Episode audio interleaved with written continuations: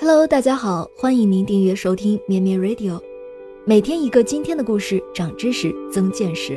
我是小柯，今天是七月二十九日，今天的故事是关于一位天才的，他在一八九零年七月二十九日选择了自杀，年仅三十七岁，他就是我们的天才画家梵高。梵高的全名是文森特·威廉·梵高。是荷兰后印象派画家，他的代表作在今天被广泛熟知，有《星月夜》自画像系列、向日葵系列等等。梵高出生于1853年3月30日，荷兰乡村金德尔特的一个新教牧师家庭。早年的他做过职员和商行经纪人，还当过矿区的传教士。最后，他投身于绘画。他早期受到荷兰传统绘画及法国写实主义画派的影响，画风写实。1886年，他来到巴黎，结识了印象派和新印象派画家，并接触到日本浮世绘的作品，视野的扩展使其画风巨变。1888年，来到法国南部小镇阿尔，创作了《阿尔的吊桥》，同年与画家保罗·高更交往。但由于两人性格的冲突和观念的分歧，合作很快便告失败。此后，梵高的疯病时常发作，但神志清醒时，他仍然坚持作画。1890年7月，梵高在精神错乱中开枪自杀，年仅37岁。但是，他的自杀经历到底是怎样的前因后果，到现在仍然是一个谜。梵高的一生很难用正常人来描述。他从小就很孤僻，六岁时被送进金德尔特的公立学校，后来惨不忍睹的学习环境导致他越来越叛逆，八岁就退了学。十一岁的时候，他已经展露出了绘画天赋，为父亲的生日画了一幅素描《谷仓与农舍》。他成年后当过公司职员和教师，后来和父亲一起从阿姆斯特丹去了布鲁塞尔，边当传教士边学习。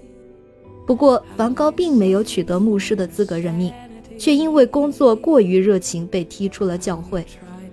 梵高在这期间没有停止过绘画的创作和学习，但是并没有获得家人的认可。为了取悦家人，文森特·梵高和弟弟讨论过自己的决定。他认为必须要组建一个家庭。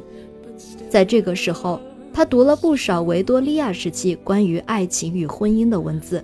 花了三天读了夏洛蒂·勃朗特的《雪莉·简爱》，还读了哈里特·比彻斯托的《我妻子和我》，我们和我们的邻居们。他把组建家庭的目标定为自己的表姐凯沃斯·斯特里克。可是当他热情地向表姐表白时，遭到了表姐愤怒的拒绝。之后，文森特·梵高又遇到了一位比自己年长十二岁的邻居，对他有好感，但是梵高却嫌他烦。拒绝了这位追求者。除了这些个人感情世界的事情，梵高比较疯狂的举动还包括他在失望和自责的时候割下了自己的一小块耳朵。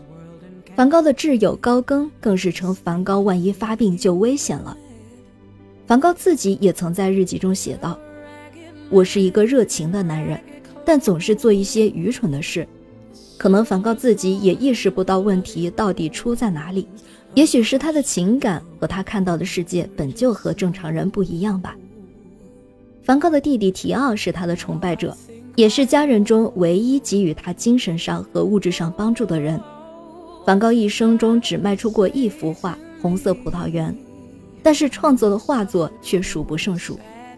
意大利艺术评论家小文杜里评论说：“梵高对后来的野兽派和表现派都有极大影响，他的艺术成就。”比马奈和塞尚对后继者有更大的作用。我国著名艺术家丰子恺也称梵高的全生涯投入在了艺术中，他的各时代的作品完全就是个时代的生活的记录。在以艺术为生活的艺术家中，可以说是一个极端的个例。梵高被称为极端的个例，也正好说明了梵高的独一无二。